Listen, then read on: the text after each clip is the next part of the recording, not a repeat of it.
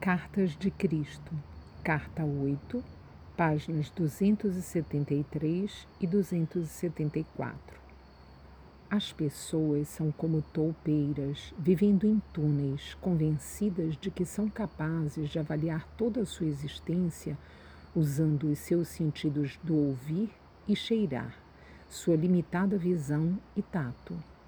Assim, você pode descer na escala das formas de vida e constatar que milhares de espécies vivem vidas inteiramente definidas e delimitadas pelos seus sentidos.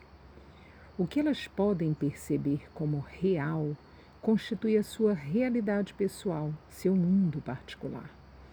Cada camada da existência experimentada pelas diversas espécies de seres vivos é diferente de qualquer outra dentro da dimensão terrena. Isso inclui a mente humana, que está literalmente possuída pelas doutrinas e dogmas religiosos e aprisionada em teorias científicas e fórmulas matemáticas. As doutrinas religiosas foram concebidas pelo raciocínio humano em um esforço para explicar os ensinamentos dos mestres espirituais, cujas mentes se moveram além da esfera humana do intelecto adentrando as esferas celestiais da percepção inspirada na realidade universal. Os conceitos científicos também são produtos dos sentidos humanos, racionalizando e dando nomes aos fenômenos examinados pela visão humana durante a experimentação. Portanto, quando o raciocínio humano é capaz de deixar de lado tais crenças limitadas e elevar-se para entrar em contato com a realidade que se acha além do raciocínio, da lógica e da mais alta racionalização humana, que se denomina conhecimento, a mente entra nas esferas superiores da consciência da vida. Ela está tomada pela verdade universal, a qual está literalmente além do que a mente humana normal pode perceber, aceitar ou compreender. A mente humana não pode compreender nenhuma experiência que esteja além dos parâmetros eletromagnéticos da existência terrena e do funcionamento do cérebro, até que a iluminação da consciência divina entre na totalidade do sistema humano de mente, emoções e subconsciência. Momento esse em que a unidade e a harmonia subjacentes são reveladas.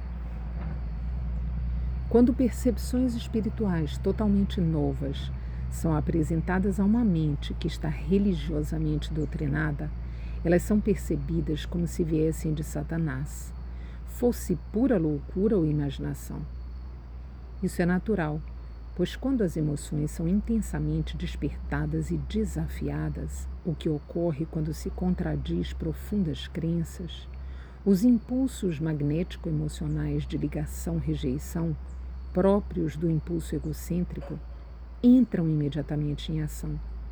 Qualquer tese ou suposição que provoque um agudo mal-estar mental, angústia ou confusão na mente condicionada será recusada instantaneamente por uma barreira de provas reunidas entre as crenças da mente condicionada para apoiar tal rejeição.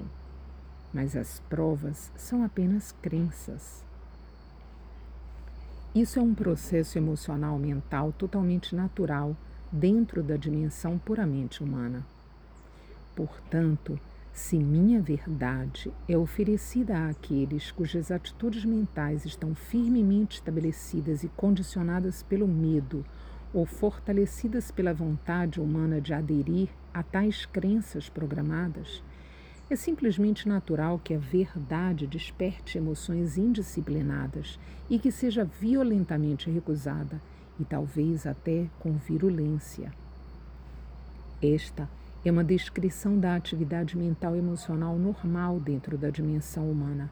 Não deve ser criticada, uma vez que uma mente condicionada se sente completamente insegura e à deriva, ou num lamaçal, quando é confrontada por um conceito inteiramente novo. Essas metáforas humanas descrevem exatamente o que ocorre quando uma mente doutrinada é desafiada por uma percepção completamente nova sobre aquilo que antes ela considerava tão precioso, tão seguro, tão correto.